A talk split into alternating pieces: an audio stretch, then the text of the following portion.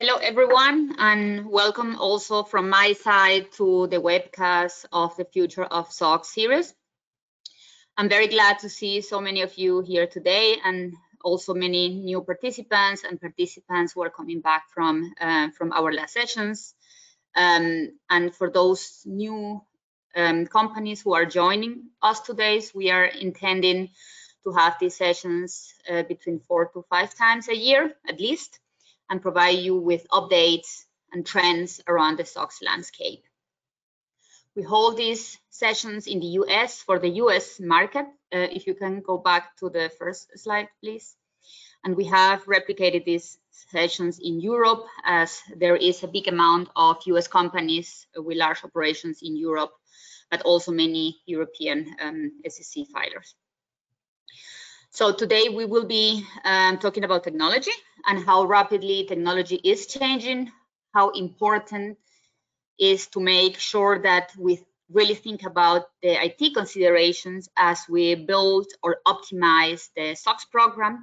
And for companies who are uh, planning an, an IPO or who are um, developing their programs is definitely um, very interesting what we're talking today. So I'm very excited about the content what we have. So if you move a slide, please. Um, today I have Joey Manusakis with me. He's a partner leading the IT SOX practice in the US firm. He is a counterpart of Sue Kin. Um, Sue is co-hosting normally these sessions together with me. And Joey has been already in some of our webinars and I'm actually working with Joy at different clients, so I'm very happy to have you here today, Joy. We also have Dane Paulson. He's a fellow partner from the Technology and Risk Management Department um, in the US, and Aaron Kent, his um, director from Dane's team. Happy to have you here today, guys. Um, they, uh, unfortunately, Aaron, we cannot see per camera, but um, we have some technical issues, but then is online. My name is Luisa Esterhazy. I'm leading the SOX Center of Competence at KPMG Germany and the EMA Corporate Compliance Hub. So today we will have a very short um, agenda. Um, so we will um, keep a little bit more time uh, for questions as this is a very interesting topic. And um, so please feel free to reach out your questions. So Joy will be covering some common focus areas relating to IT audit um, that we have seen um, at companies struggle with um, going through their SOX program. We will be taking care of the first part of the of the webcast, and then we have Dane and Aaron will be talking about cyber in terms of the new proposed SEC guidelines. And even without the cyber, without these um, guidelines, cyber continues to be a to represent a challenge as people are thinking about it, and also like how much money to invest in cyber for their SOX program. So I get a lot of questions around cyber um, even before we had the um, proposed um, disclosure for um, in the end of March. So we hope to trigger some thoughts and questions uh, from you during our our webcast today. So I will be happy if you can share those questions in the chat. I will be monitoring the chat the whole session and bring them to our great panelists. And in case we don't um, get the answer of some of the questions, we will be coming back to you after the session. Now I will hand it over to you, Joey.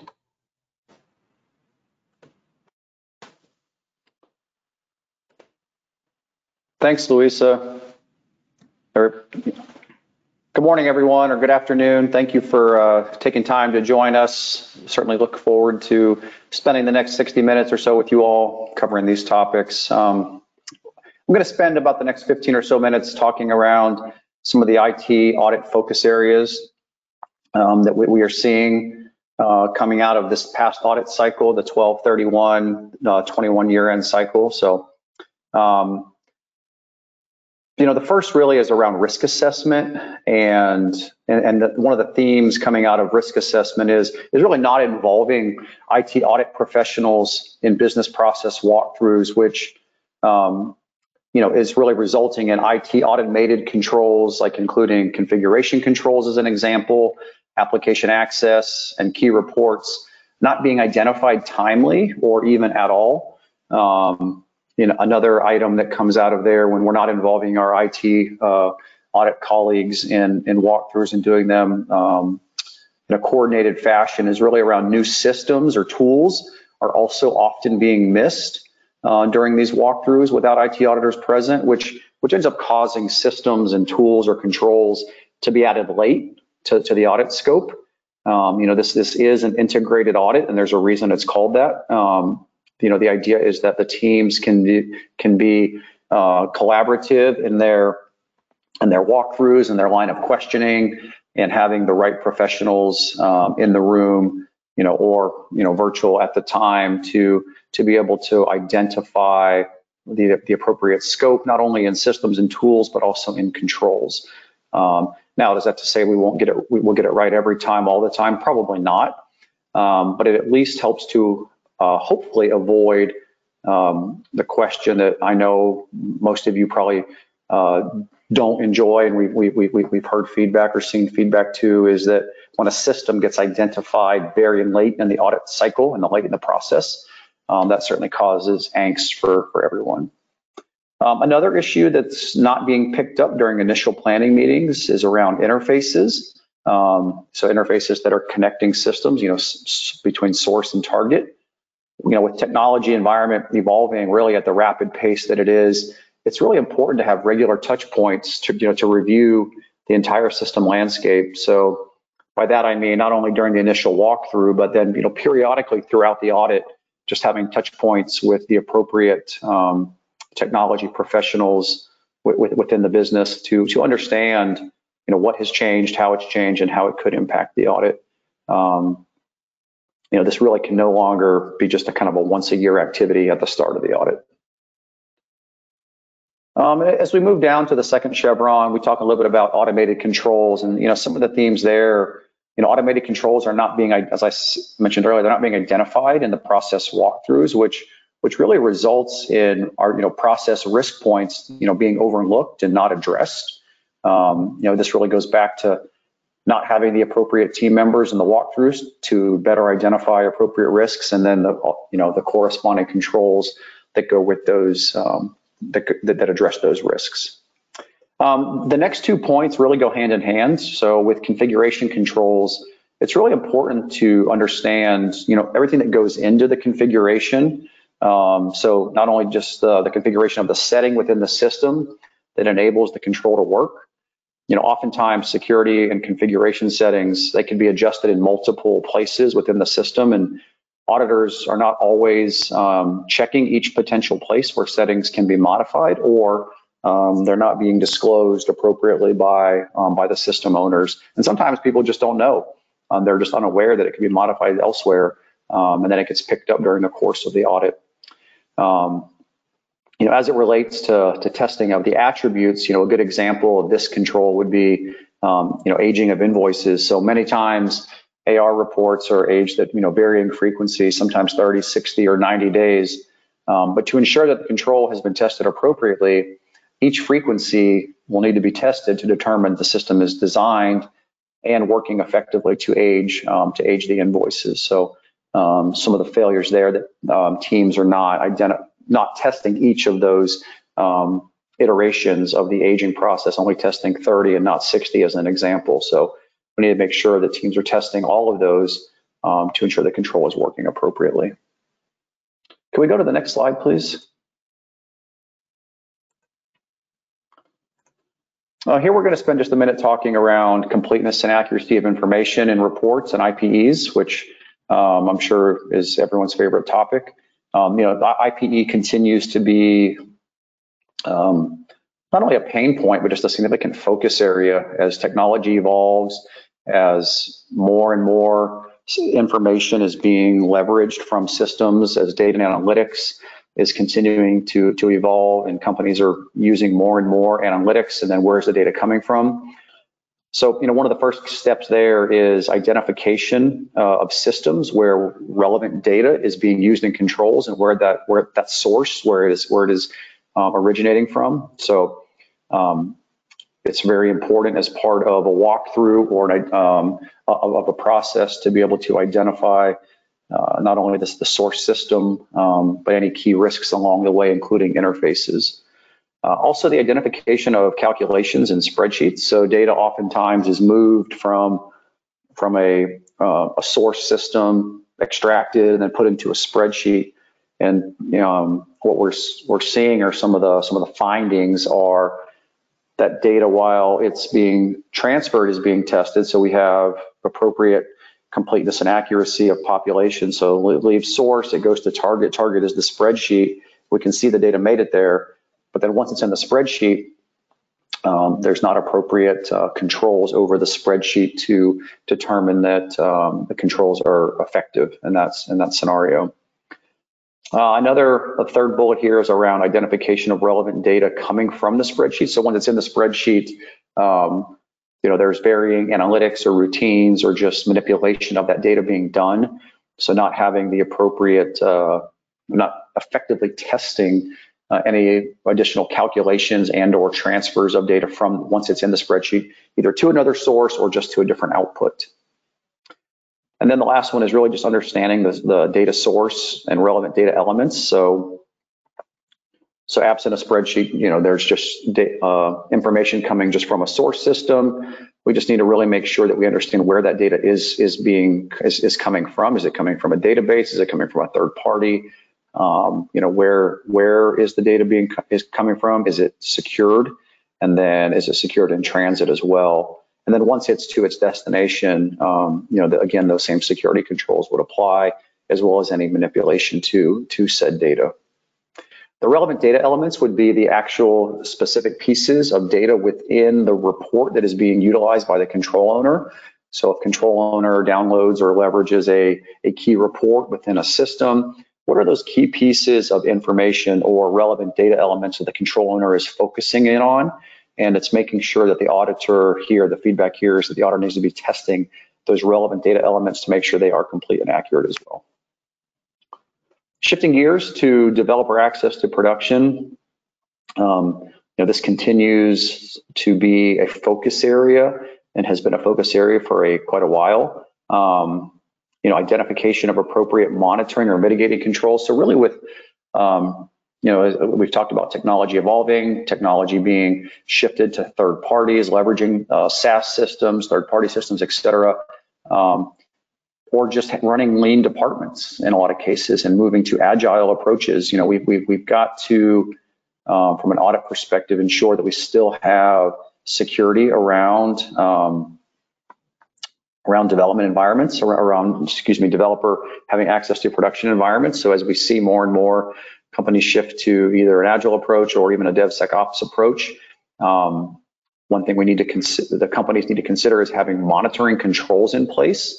So if you're going to allow developers in your production environment, um, we're not seeing consistent application of monitoring or mitigating controls to mitigate those risks for allowing developers into production. Um, and then sampling across deficient um, populations is, is, is the second bullet here. Um, so we, we, we can't take, if we have a number of, the, this is the good example here is around user access reviews. If we have a number of systems that have user access reviews, we, you know, we cannot sample uh, user access reviews for a system. You know, those need to all be all be tested, and um, so you can't sample a sample essentially. Uh, we talked about, or I, I kind of skipped ahead a little bit when I talked about DevOps environments and monitoring controls. You know, it's as as IT organizations are are evolving or shifting towards a DevOps approach. Just need to make sure that the the, the corresponding controls and the really the monitoring controls are being incorporated appropriately into um, into the controls programs of organizations. And then privileged user access activity and, you know, segregation of duties monitoring, um, just needing to make sure that we do have a way, organizations have a way to manage privileged user activity, whether it's through um, tools like a, like a CyberArk as an example, which we need to make sure that if CyberArk is being leveraged or a password vault is being leveraged, that those systems also are part of the SOX scope and being tested. Um, and then if there's a third party like a GRC tool being used to monitor segregation of duties, just ensuring that those, those tools as well are a part of the scope and the appropriate controls um, are there being tested. Most of, most of the time, those controls, we have what's called like a G, you see a GITC light type approach. So um, not a whole suite of general IT controls, but some subset of those that are targeted and specific just to the risks uh, that are presented by those tools. Okay, if we could skip ahead to the next slide, please. Perfect.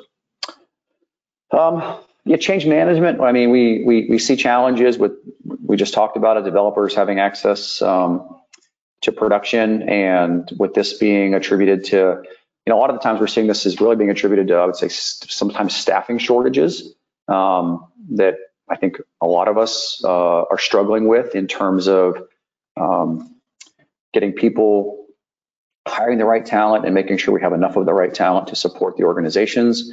Um, or sometimes it's attributed to new practices like DevOps, like, like we talked about. But the key here is to make sure that we're designing effective compensating or monitoring controls, really to ensure that the risks of having either developers or just inappropriate access and production environments is being adequately addressed.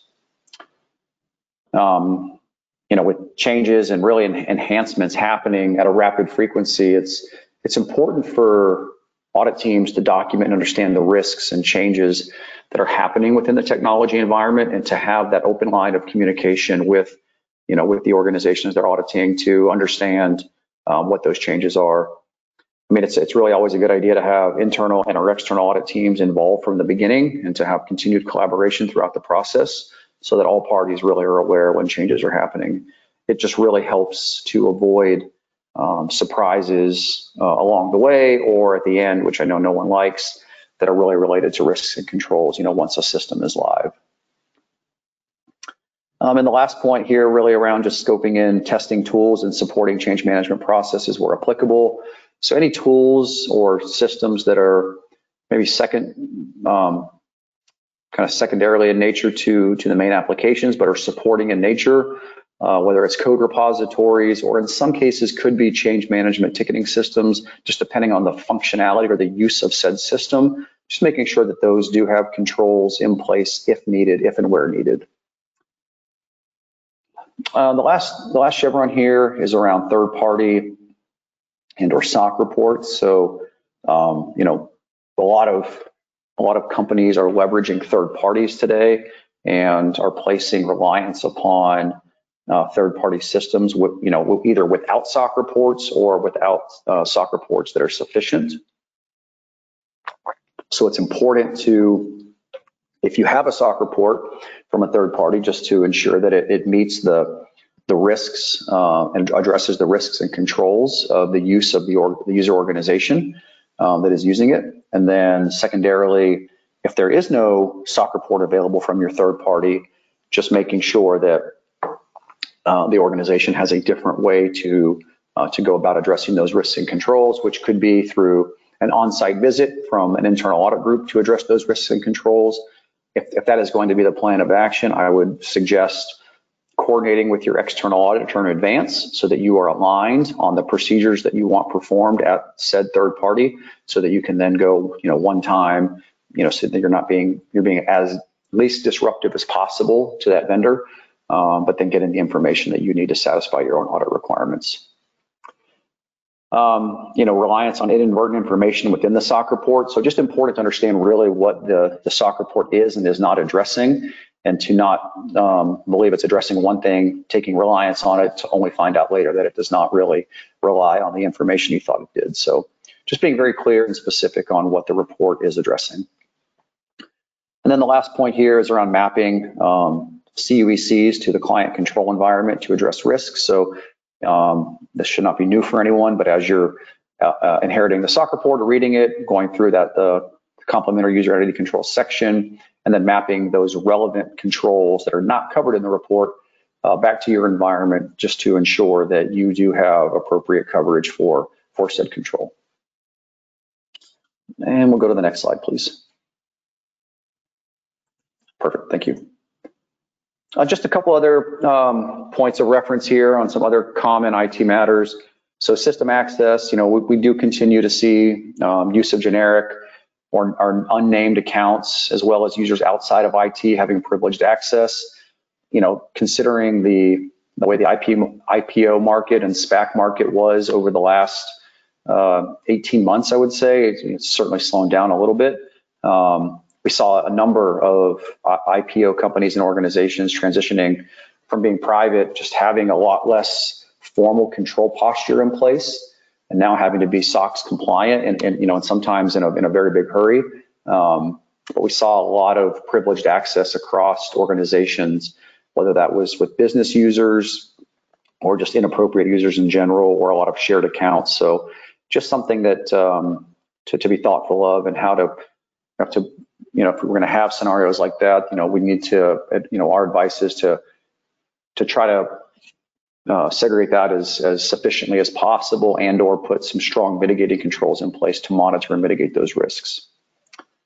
Uh, one other consideration um, we're seeing is where access is deemed inappropriate, but teams are continuing to rely on um, application controls or reports.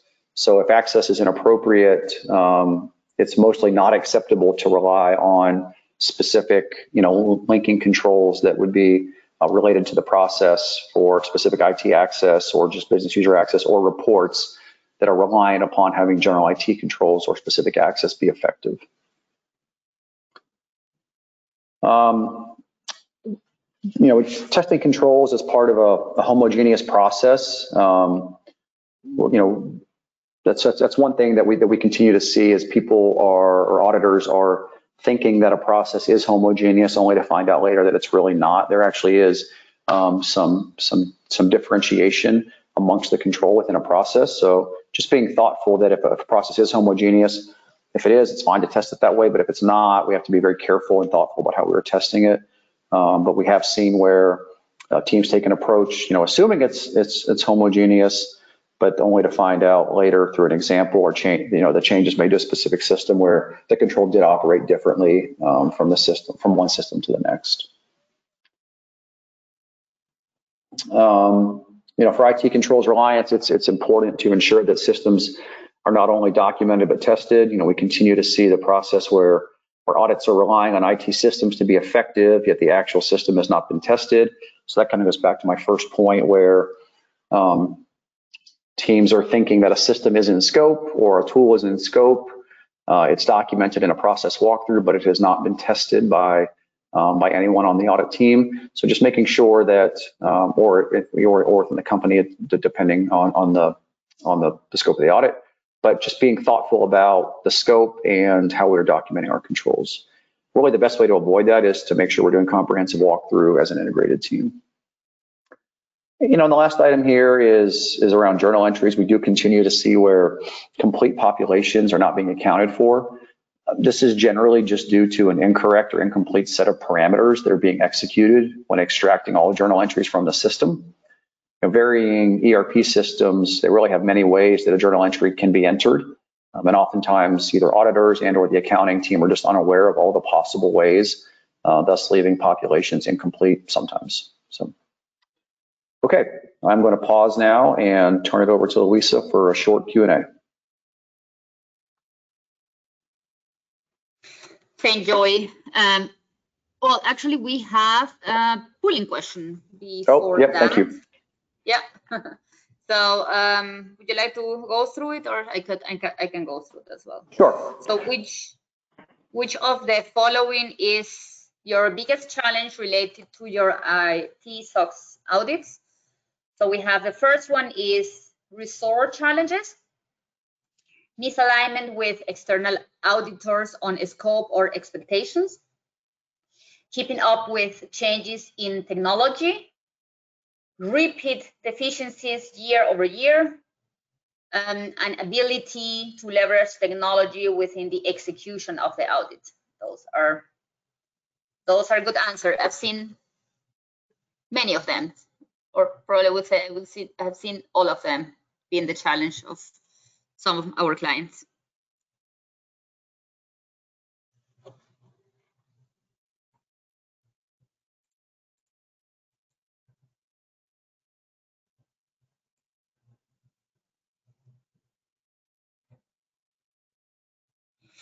yeah i mean the resort challenge is definitely one that is becoming more and more um, a problem for our clients. Um, and I think it's not only on the IT side, but also on the business process part.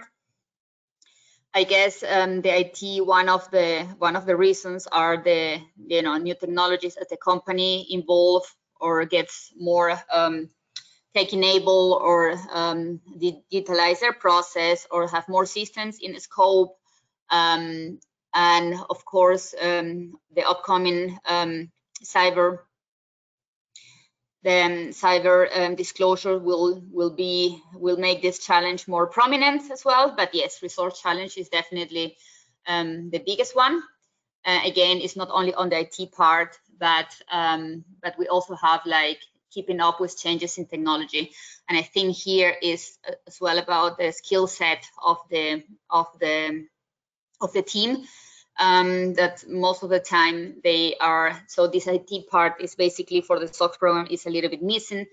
Um, so I guess, I don't know what you've seen, Joy, but, but this seems very um, in line with what I've seen at my clients. Yep, agreed.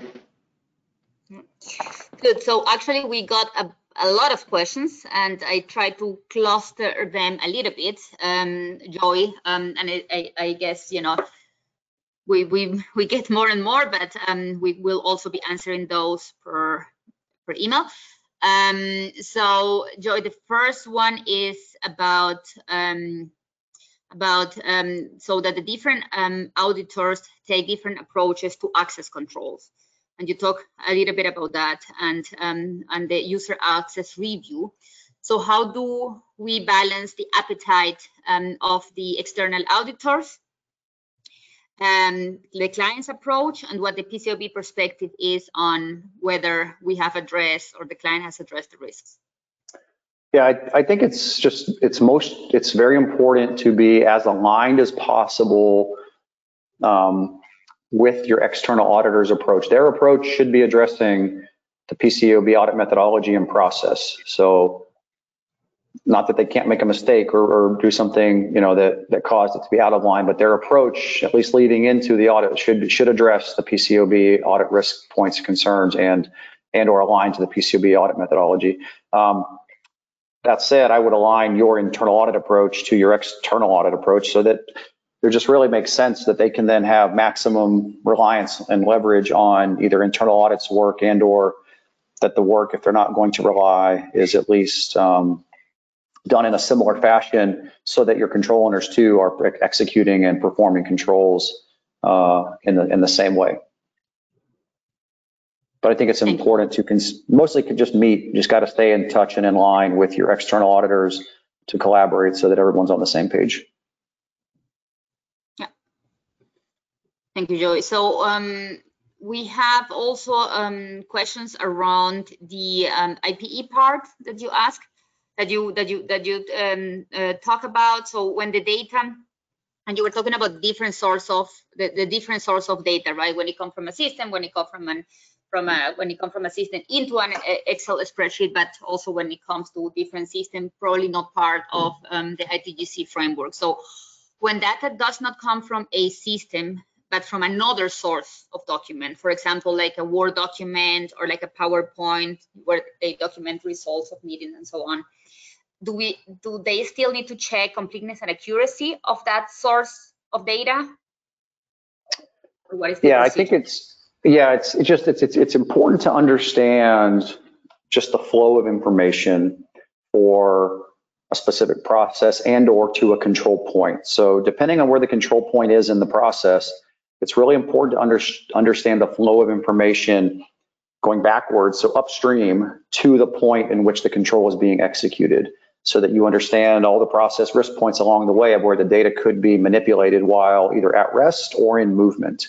Um, so if, depending on where that data starts from and where it ends, that's where we need to really make sure we're addressing the points along the way, whether that's with manual controls or with system type controls as well.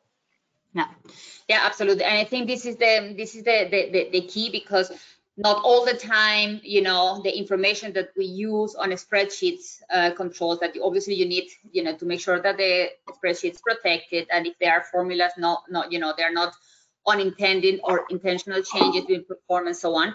But I think that sometimes what I've seen is the, the control becomes so big because the source data is different. Might be some which come from a system, might be some that come from Word, might be some that come from systems which, which are not in the ITGC scope. So basically, as you said, just understand, you know, the flow of the transactions, document that, and in some cases, break down this control into different controls and then relate to that, you know, to those controls like when you check the source of data, you know, some some you are doing it as the, the information is being downloaded from the system that probably the control owner makes sure that it's complete and accurate and they may screenshot as part of the IPE test. But it might be that for the other so source of data, you have control of streams, manual control of streams that ensure that this information is complete. So just yeah, sometimes sure you can you can tie yeah. back to source systems sometimes to reconcile back if you need to, or just within the spreadsheet or whatever tool you're working with. The level of precision is really what has changed over the last several years in terms of uh, what is expected. Um, so just just being very specific and precise and in how you know the information is is accurate and complete is, is what's important. Absolutely. Good. So we also have a lot of questions about the uh, SOC report. And um, so here we have that our clients are struggling about the quality of the SOC report and how they use it. Um, do we have any suggestions from our side, Joey?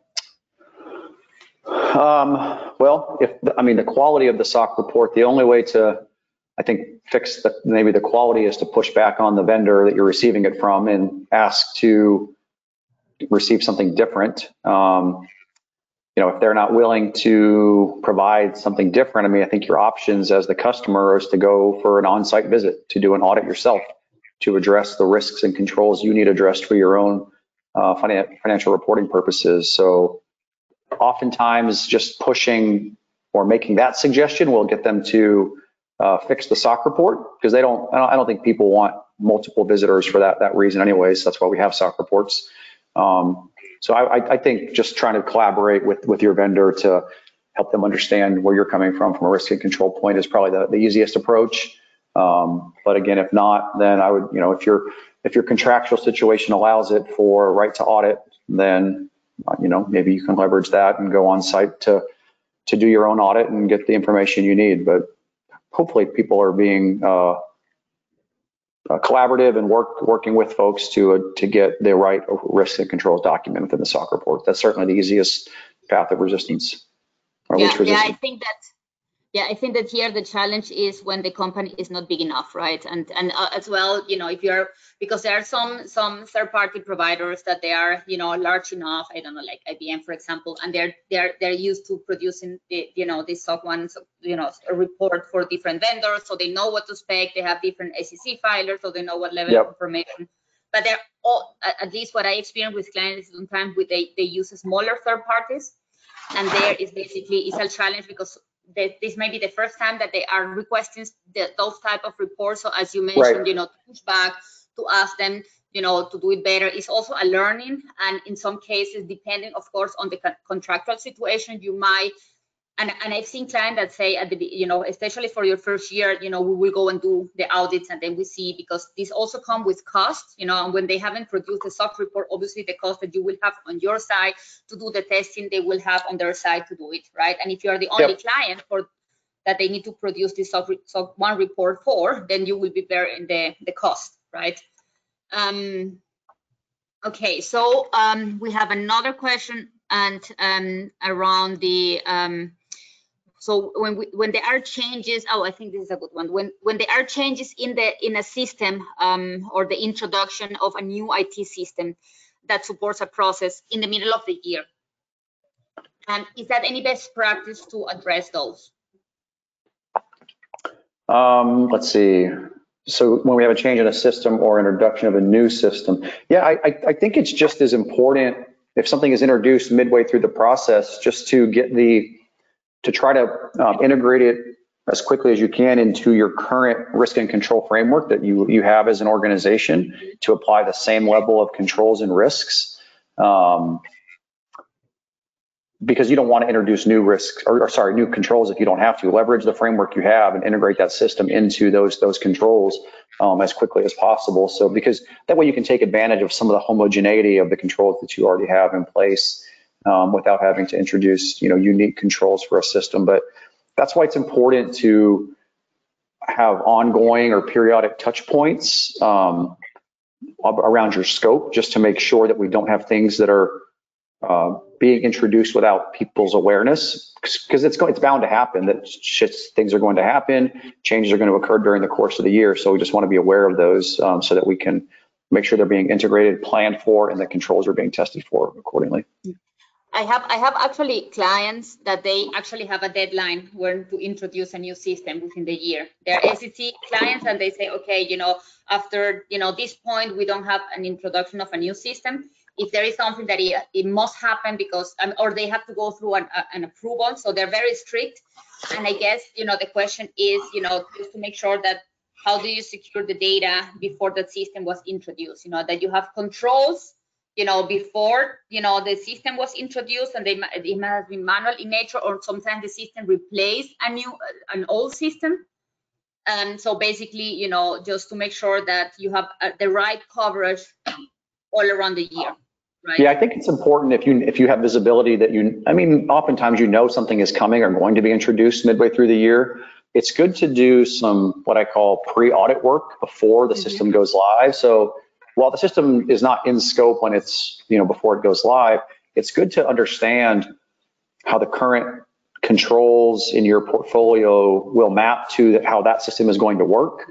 And if there's a difference, because if there's a difference, you want to make sure you have those differences accounted for. So new controls that would be in place. Um, and then also when it goes live day one or very shortly after, you've already thought about how the controls are going to work in the new system um, so that you're ready to to test those from an audit standpoint, but maybe more importantly, that the users of the system are able to effectively operate those controls, you know, from, from day one or very shortly after so that they, they can be tested and then be effective from an audit standpoint. So it's all about planning and being and doing some planning work up front. I think there's a lot of value in doing some some kind of pre-audit work prior to the go live of the system so that there's no surprises per se when things come online and are actually ready for what we call game time or like, you know, when, when, when the clock starts and, and, the audit is, is it, it, when it counts. So that's my advice. Great. Thank you very much, Joey, for these great insights. And I would like to hand it over to Dane and Post and Aaron now. Um, guys, you have actually um, plenty of time. Um, I know this this first part, part, they were a lot of questions, and I I didn't went through all of them, but I didn't want to miss some um, of, of, of, the questions. The other ones um, we will answer um, per email. But um, you have plenty of time, and now I hand it over to you. Awesome, thank you very much. Good morning, good afternoon, everyone. Uh, Aaron Kemp uh, to discuss SEC proposal that came out back in March, why it's coming out, what the SEC is driving with their new requests, what's going to be reported within it, um, the history behind some of the decisions they made, and what how it's going to affect organizations.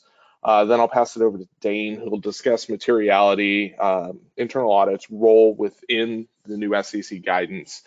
And then we'll go through a few case studies if we have time and answer questions at the end. So back in February and March, the SEC put out new guidance around material incidents within organizations and you need to disclose those to their uh, shareholders. Obviously, cybersecurity risk continues to increase. Um, if you can go to the next slide, please. Cybersecurity risks are increasing um, almost exponentially, it seems, and CEOs are highlighting that risk is cyber risk is now one of the biggest issues they see with their organizations. Some of the numbers that we saw for 2020 10% uh, increase on average for the total cost of a breach up over uh, 2019. Lost business, which is specifically related to the investors' interest in what's occurring, was at 38% increase over 2019 and ended up costing about 1.52 million on average. Um, this was a conglomeration of customer turnover, lost revenue, and downtime with the organization. Uh, PII, which has also become a ransomware issue with double targeting with both a ransomware on the system and then a second ransomware second ransomware request to avoid releasing the data on the dark web has now jumped up to $180 per individual piece of PII stolen. And the average cost of an, any record out of an organization was $161. So these continued increases are really driving the SEC's belief that uh, investors will be better served by understanding what's going on. Um, COVID drove a significant part of the changes. The average cost of an organization that had 50% of its workforce working from home was up 1.7 million last year, and 17.5% of breaches were directly related to that remote work. So COVID is definitely playing a role even in how long remediation of breaches take, with those now taking 58 days longer than they did in 2019 due to the nature of remote work, the increased issues with VPNs, uh, those vulnerabilities, and obviously people clicking on things at home.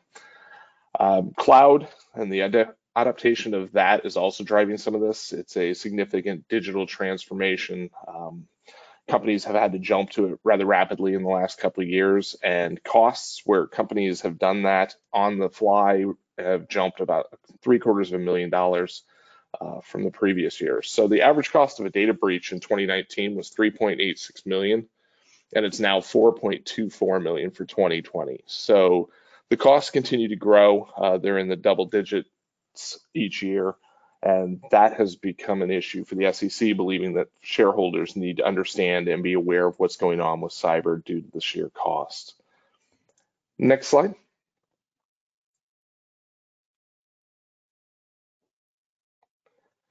So obviously, uh, key terms, information systems, cyber security threat, cyber incident, trying to define those um, is a difficult ask. So they've, the SEC has laid out these definitions. They, um, they are not the best definitions. They still leave a lot of gray areas, um, but they do really rely on the CIA triad of confidentiality, integrity, and availability, uh, trying to make sure that the systems are covered, protected, and that everything is okay within there. The information system is particularly gray as they are trying to encompass everything that can be covered in that from your hardware all the way out to your leased hardware with your cloud vendors to third party vendors supporting things to software information.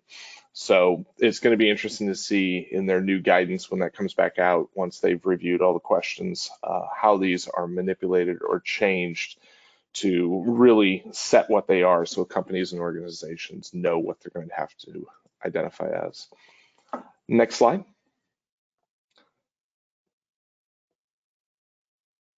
So these are the five major rules proposed. Uh, we'll go over each of these in detail, but basically reporting cyber incidents when they occur within a 48 hour uh, 48 hour window, uh, and that's attached to materiality, not the actual incident occurring. Disclosing the cybersecurity incidents and updates on those incidents, um, disclosing the organization's policies, procedures, and strategies around cyber, uh, that ensuring those organizations are actually having a program and how they're working that management's role in how they make decisions and what they're doing, and then uh, management's uh, cybersecurity expertise, actually disclosing who on the board or who in the organization has that expertise that can really come to the table and explain what's going on. Uh, so go into these in depth. Next slide. So reporting incidents on the Form 8K, uh, this is the within four business days reporting the information. Obviously, this is attached to materiality, not when the incident occurs. So when the incident occurs, you've got time to fight it, and the organization will have time to make the decision of whether it's a material incident or not. Once it's determined that it's material, there'll be 48, or excuse me, four business days to actually make the uh, make the report out on the Form 8K and let the shareholders know what's going on. Uh, you'll be required to give a brief description of the nature and the scope of the incident, whether any data was stolen, altered, accessed, or used for any authorized purposes, the effect of the incident on operations, uh, that'll specifically tie to an incident we'll discuss later where they actually had to shut down all their systems to protect them, uh, downtimes, etc. and whether the registrant is remediated or is currently remediating the incident. And I would assume with the timelines of last year's averages that the remediation will, in with remediation will be the most common reporting um, because there were very few incidents that were resolved within that four time, four day time period. Uh, incidents and closure on periodic reports. Um, so the 8K is not going to be the only only form they'll be reported on. The 10K and the 10Q are going to require updates on any of the incidents that were reported within that four-day window.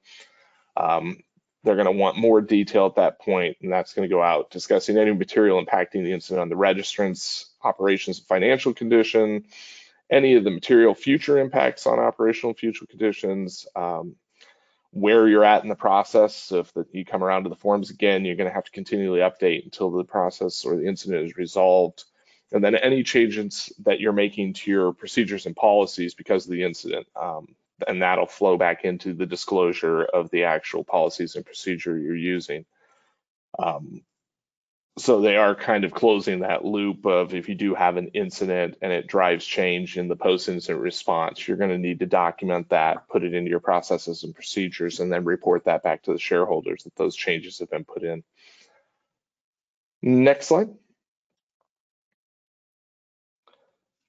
So disclosing the cybersecurity policies and procedures, this was one that having given this brief several times has become fairly contentious. Um, there is some concern that disclosing the programs you're using, the methodologies almost gives an advantage to the attackers. Uh, they're looking for whether or not you've got a cyber risk assessment program and then a description of the program, how you in, how you assess, audit third parties, who's involved with the risk assessments of the program, what the policies and procedures are to identify the risks, any third-party third-party service providers you're using to do that, and whether those considerations are actually affecting the organization, how you're undertaking activities to prevent, detect, and minimize attacks on your systems, uh, any previous cybersecurity incidents and what they changed for your governance and policies discussed, related risk to incidents if affected, and any reasonable risks that you think you are going to leave in place that might result in an attack, and then any risks that are considered part of your business strategy, um, your financial planning and capital allocations. So it's a pretty large list and a pretty almost intrusive look into how a cybersecurity program is run. Uh, it'll be interesting to see the pushback and if that gets mitigated in the next release uh, after they've had time for the, questions. The role, management's role in cybersecurity governance, uh, this is directly related to board's oversight. Um, here they're looking to find out whether the board or specific board members are responsible for oversight, who those people are, uh, how the board is informed about risks, the frequency discussions on them, what role it's playing at the board. Is it somebody coming in from within the cyber organization, giving a monthly brief, is there representation on the board, and then uh, how the board considers risk as part of its business strategy, um, making sure that cyber doesn't sit by the side and then get you know addressed when there's an issue, but actually becomes a holistic part of the board um, with the understanding that cyber touches almost every aspect of the organization. And then the final part of that, cybersecurity oversight by the board. This is going to be the act. Oh, go back one slide, please. Thank you. Um, this is actually going to be where the board's going to have to disclose who the experts are and what their qualifications are, um, what positions and committees are responsible for managing the risk, whether there's a CISO or CIO that's certified to make those decisions, and then any of the expertise or certifications that the board actually hold to be able to understand, identify, and work with cyber risk. So um, more of a more of an experience and certification look at the people involved making the decisions around cyber to ensure there's a appropriate level of expertise representation at that level for the board and that they're getting the accurate cyber knowledge they need. And at this point, we're going to hop to the next slide and I'm going to hand it to Dane for discussion on materiality. Great. Thanks, Aaron, and, and good evening, everyone. So the concept of materiality really underpins the proposed requirements by the SEC as only material cybersecurity incidents need to be disclosed by, by companies. Um, and in, in the guidance and in the rules, the SEC does not provide any thresholds for what needs to be considered material. Rather, it's up to each individual registrant to determine whether or not the incident is material and, and therefore should be disclosed. And we think this will be a challenge uh, for most registrants. Uh, as we've seen you know, over the past few years, uh, organizations uh, have had a number of cyber incidents. We've seen our clients struggle with making the determination as to whether or not this should be disclosed uh, publicly. And although the, the SEC doesn't provide any guidance, they do include various considerations within the proposed rules. First and foremost, uh, the SEC is considering materiality in a consistent manner with how materiality is interpreted uh, through existing security laws. So as you're going through the process determine whether or not um, you know a financial process is is material and should be included within the scope of the audit, they're viewing it in a similar manner, and they defined materiality as whether or not there is a substantial likelihood that a reasonable shareholder would consider it important in making an investment decision. So, you know, putting it bluntly is would an investor want to know about this cyber incident and should it therefore be disclosed? The SEC is, is pretty clear that this is not a mechanical exercise and that it's not purely quantitative either, and that registrants need to evaluate the total mix of information including the relevant facts, the circumstances, what was the root cause, uh, you know, what was the ultimate impact. So basically, you know, it's a combination of both qualitative and quantitative factors. And all of this needs to be performed from the lens of an investor. You know, would the incident be considered material from a material from a reasonable investor's perspective? A couple of additional thoughts that the SEC lays out there is that the analysis of any incident should be completed as soon as reasonably possible. Aaron mentioned that uh, companies need to disclose within 96 hours or four days of a, a, cyber event being determined as material, but that analysis should come as quickly as possible. And then the second thing is that uh, the analysis should consider incidents both individually, you know, in and of itself, but also in the aggregate. If there are other incidents that are tangential or they, they share a, a similar root cause, registrants should consider that as well. Next slide, please. So here we, we've outlined a, a, number of examples of incidents that would require disclosure. Uh, now, for transparency's sake, this is not an all-inclusive list. This is just a handful of examples. Um, and the first two are around, you know, a situation or incident in which there is unauthorized access compromises the confidentiality or the integrity or the availability of information. Or an incident could also cause the interruption or loss of an application. Um, I had a client a number of years ago in which they were the successful victim of a ransomware attack. Um, and it brought down the operating system upon which their uh, key financial system was residing. And so that system was down for a number of days. Um, and so the company couldn't transact. Uh, and then they needed to, they lost the data as well. So they needed to go to their backups, their backup takes to restore that information. Um, so this is a, a, real life example of a situation in which that should be disclosed. A couple other uh, or examples would be if uh, an unauthorized party accesses or steals or alters any company information in any way, or if a threat actor uh, threatens to publicly disclose sensitive company data. So they were able to exfiltrate data, they and they're they're threatening to disclose it. Uh, I had a, a, client recently in which um, and, and a threat actor was able to get sensitive company information. It was not financial information. Um, it didn't contain any like PHI or, or PII, but it was internal information to the company. This is a uh, a professional services company, and they had information around you know the, the quality of their work that they provide to their clients. They did a lot of benchmarking or maturity assessments over their clients, um, and and that information was stolen. And the threat actor uh, threatened to release that information on the dark web. And so in this case, uh, my client actually determined to publicly disclose that. They determined that it was right to get in front of it. They, they should, you know, let investors know uh, and so they actually did disclose that. Next slide, please.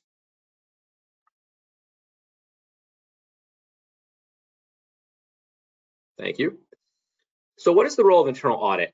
Uh, the guidance by the SEC doesn't specifically mention internal audit at all, but we believe that internal audit will have a pretty significant role to play, uh, giving their understanding of risk, their involvement in control testing, uh, as well as understanding how a cyber incident could impact the financials. And there are a number of different areas in which we see, you know, internal audit's role in, in supporting, you know, you know, management in terms of these new requirements.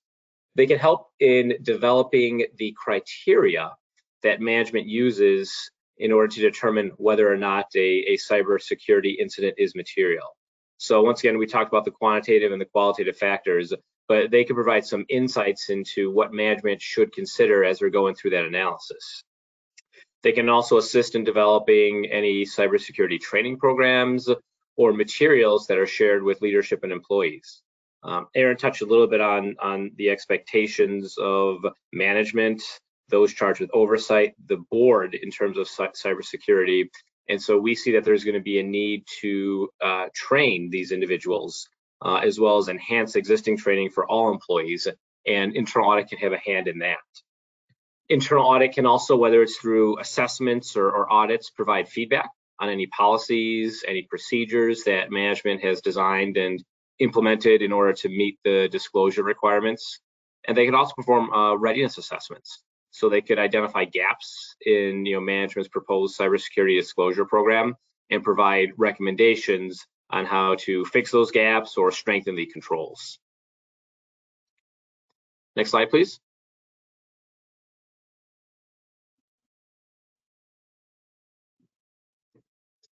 So what information needs to be disclosed by registrants as it relates to cybersecurity under the, the proposed rules? Um, to be clear, there is no expectation that registrants have to disclose specific technical information.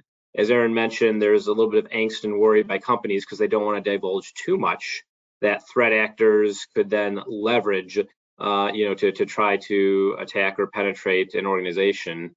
However, um, the disclosures do need to be detailed enough so that a reasonable investor understands a, few things. One, whether the registrant has a cybersecurity risk assessment program and how cybersecurity risks are considered as part of the registrant's business strategy.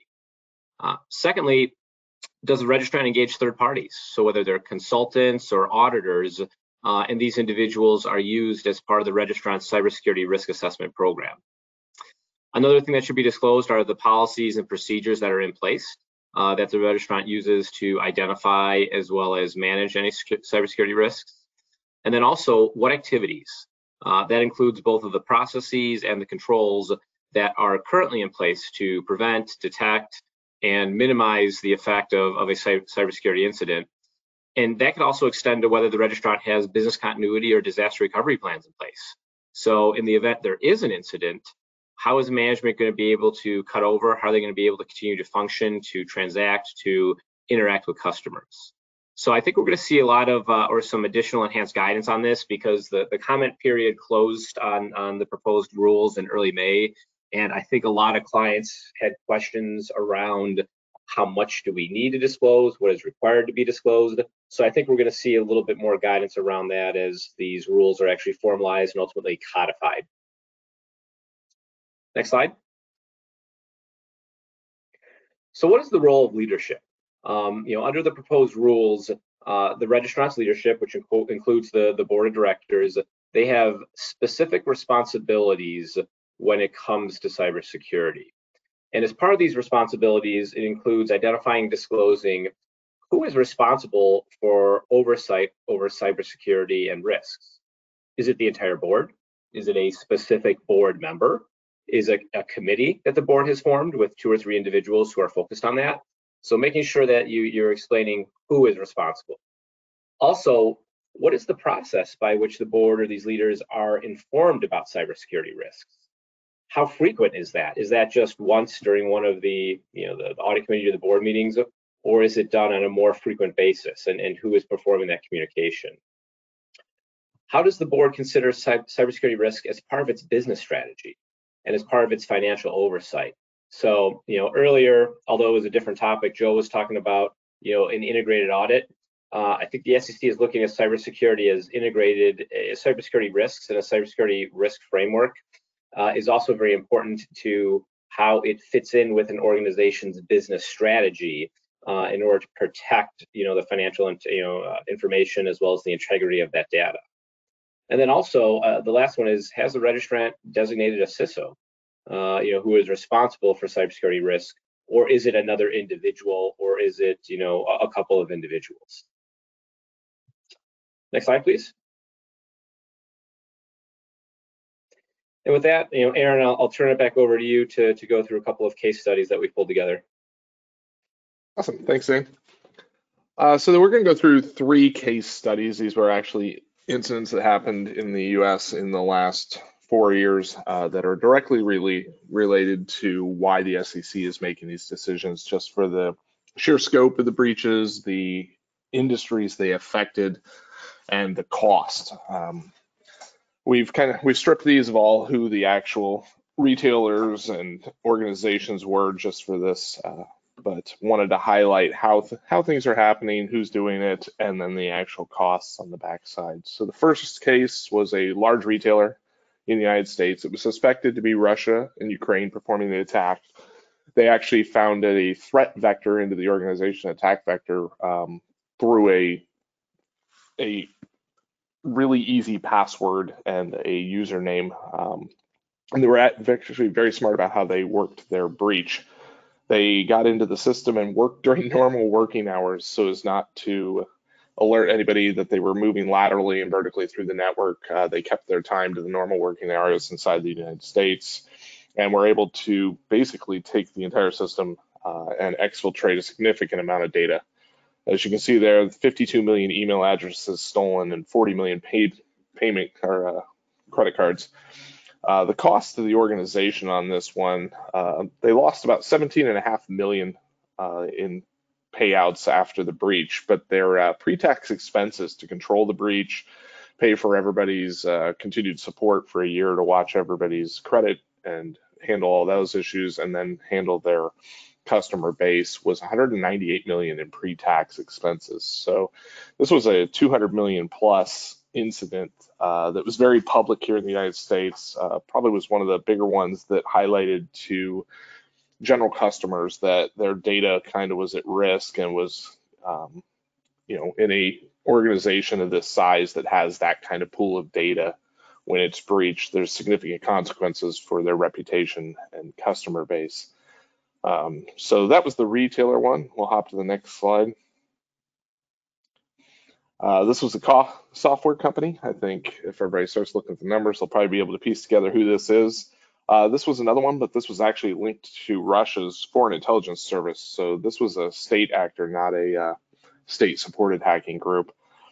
Uh, it was an APT where they'd managed to infiltrate the software company and they'd spent a significant amount of time uh, in the networks uh, working through the systems, finding the right place. And what their actual attack vector was, was they got into the patching system and were able to load malware into a upcoming patch that the software company did not know was put in. Uh, it opened a back door and allowed them to move further on into other organizations. So when the software company released their patches on their normal cycle, uh, this malware was installed on 33,000 plus customers. It actually ended up on 18,000 plus systems.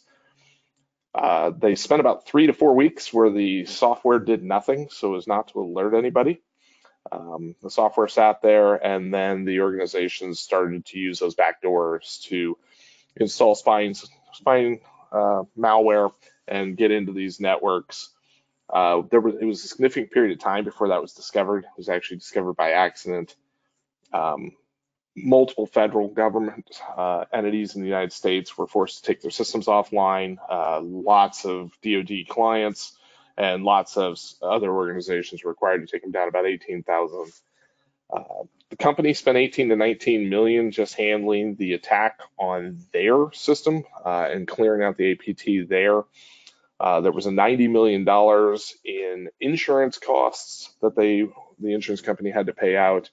And the US government is now estimating that damage across all of the affected customers uh, for this attack could be more than 100 billion by the time they've, you, know, you account for all the remediation costs, downtime, removal of software. And then because it was an APT, the amount of time they spent in the systems, they're one of the individuals involved in the attack on the receiving end said that they were having it was like being burglarized. They're having to go door to door you know through their house door every door every item and see what was stolen because they just don't know because how long the attackers were in. Um, so that one was a software company. And the final case study next slide. Uh, this was a gas and utilities company. Uh, another, russian gang DarkSide they're a fairly active uh, game they like ransomware They've actually upped their game to dual ransomware, where they exfiltrate the data, they encrypt your data and exfiltrate data. You pay to get your data unencrypted, and then they threaten to release the data they took on the dark web and get a second round of ransom. Um, that actually was a big jump in last year of double ransomware. Their breach was another password that was stolen. Uh, there was an open VPN that had a uh, misconfiguration and it had a really weak password. They weren't using multi-factor. Uh, in this case, the hackers were able to get in. They performed a bunch of encryption across the network. Uh, this caused the, uh, they also stole 100 gigabytes worth of data within a two hour window. Uh, they infected the, on the way out, they infected the system with ransomware, which took out uh, the billing systems, their financial systems, and their HR systems and was starting to spread. So the organization made the decision to shut down their entire system. Uh, this had follow on effect for a significant portion of the United States. Uh, this is a unique attack in that the entire cycle of the attack, from when they gained entry to when the ransom was paid, uh, which was paid in Bitcoin, was only six days. So they went from being attacked, locked out, paid the Bitcoin, and returned to operations within six days. Uh, the federal government did end up getting about three and a half million of that Bitcoin back through some other seizures uh, and working with some other organizations to go after DarkSide. Um, but as you can see, both retail, gas and utilities companies, and software companies have all been targeted with major breaches. The impetus for the SEC guidance coming out is these sort of attacks have become very public, very much in the news and shareholders have a vested interest in knowing that this is going on. And I think these these types of attacks have made shareholders aware that they're also interested in how the internal cyber programs are being handled and that that is actually being addressed at the appropriate levels. So the SEC guidance directly relates to kind of closing those closing those areas of shareholder questions and hey, what's going on with my investments with these organizations that are you know, are they protecting the data? Are they protecting what they have? Are they protecting what they provide at the appropriate levels? Um, so that's the three case studies. Obviously, there's a lot of money involved, but the SEC is trying to trying to make things better and build something where that's provided to the shareholder and they can understand what's happening. Louisa, are there questions?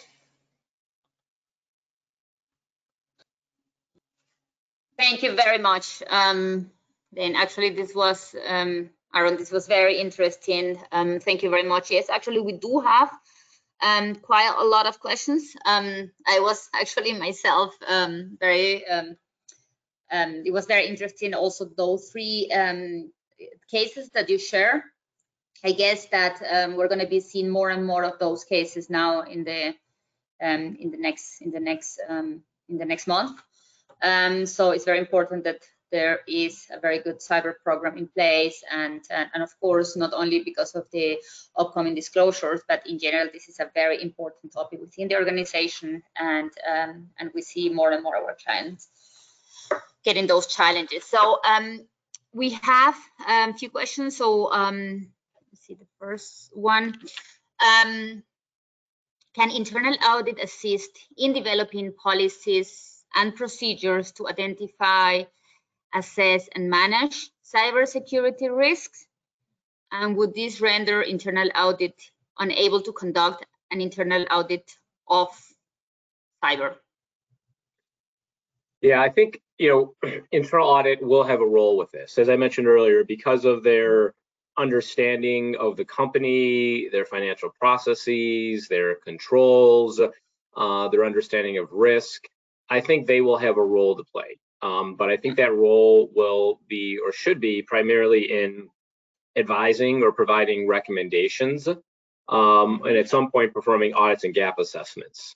Uh, I think you know, the challenge is if, if internal audit does actually proactively develop the policies, develop the procedures, develop the controls, um, they probably have uh, like an issue from an objectivity perspective if they were actually then to do an audit over those things, right? Because they would basically be designing the controls and then auditing the controls. So I think they're going to be integral to helping companies with this, uh, but more from a um, you know teaming with IT, teaming with the CISO, uh, you know, to provide guidance and recommendations. Yeah, yeah, I, I, I, I, totally agree with you. Um, and I think it's not only because of the independence, it's also because of the knowledge and the um, capabilities that you have with your within your internal audit team. So I think that um, you know the development of the policies, as you said, you know we can from the internal audit perspective, we can support with our risk-based approach, with our affinity to identify risk and so on. We can have like an advisory role you know, but this should come definitely from the content, you know, it should be definitely coming from from from the um, um, cyber from the CISO um, um, organization. And, and I guess um, with, with the second question, would this uh, internal audit be able to conduct, um, you know, um, internal audits of, of cyber? I think that again here also depends um, obviously you know the the, the in, independence part what you mentioned is important but i think here is about the knowledge that you have within your internal audit group right?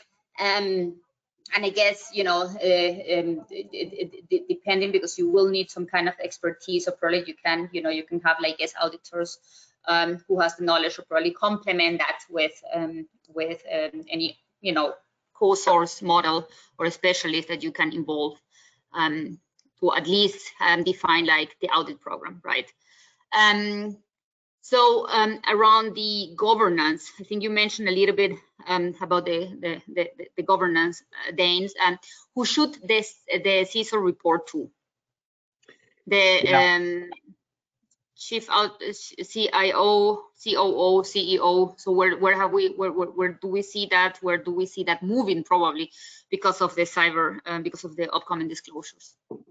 Yep, there's there's we see companies do it a lot of different ways. You know, they we've seen CISOs report to the CIO or the CTO, sometimes the chief risk officer or the you know COO, chief operations officer. But I'd say traditionally they've reported to the CIO, CTO because it aligns more with the technical components of the role. But there's mm-hmm. a couple challenges with that, right? Uh, one, um, given the criticality of cyber and the integration that it needs to be integrated in all facets of the business and processes, is that often they're not seen as a peer of the C-suite, right? As they report directly to the CIO. And the second challenge would be objectivity again, right? If they're reporting to the CIO and they're identifying issues uh, or deficiencies, you know, within mm-hmm. cybersecurity, um, that could create a little bit of tension, you know, with the CIO or the, the CTO. So we're seeing the CISO position has been evolving over the past few years, and they're starting to report more and more to the, the CEO. Um, mm-hmm. And the benefit of that is that, um, you know, having a seat at the table, working directly with the CEO, is that they can align the their information security goals with the business objectives, with the strategy of the company. So I think we're seeing a bit of, I think we're going to see across the board uh, CISO reporting to, you know, different individuals, um, but we're seeing a little bit more as it's just trending towards the CEO. Right. Right. Thank you. Um, so we have also a question around the IT organization. Um, do you do you see Aaron like a big change upcoming um, around IT organizations um, as a result of the cyber disclosure? Besides, besides, you know what we what we just what you just mentioned, you know who they are reporting or who will they be reporting in future. But um, do you see any other or do you expect any other changes? On that guidance, I don't see a change specifically for IT organizations that are running at the appropriate level. For an organization that is going to have to bring a cyber risk online and really kind of come up to the level and disclose that, I think you can see a significant amount of work if they're a a lower caliber cyber department or if it's something that's been ignored. Um, but specifically within the SEC guidance, I think the biggest change for all cyber will just be being cognizant of documentation, timelines, and making sure you're reporting within the confines of the new requirements. Um, you know, kind of where we had time to handle an incident and take care of it and you know as rapidly as possible and then research it now we're going to have to disclose that information out to the sec and to our shareholders so you're going to have to be very cognizant of what you're releasing um, making sure that data is there and that it's verifiable and it can be audited at a later time if required and and Louisa, I'll add on to that. I agree with Aaron. I think where we're going to see a lot of the changes is more at the board level um, you know, with these requirements, you know, you, you have to say who at the board is responsible for cybersecurity. You know, is it the entire board, is substantive individuals, et cetera? So I think what we're going to see is two things. I think we're going to see companies are going to try to, and we've seen this trend for a few years, but I think it's going to start escalating. Boards are going to try to hire more individuals who have that cybersecurity background, um, have that experience. They know, you know, how to run a cybersecurity program and can provide some value to management. The second thing I think we're going to see is is more training and upskilling in terms of cyber with existing board members. Um, you know, usually we see in, in board meetings or audit committee meetings, you know, the CIO or the CISO will provide a brief update on initiatives and, and what's going on in the world. But I think we're going to see, you know, more tailored training for executives, for board leaders about cybersecurity.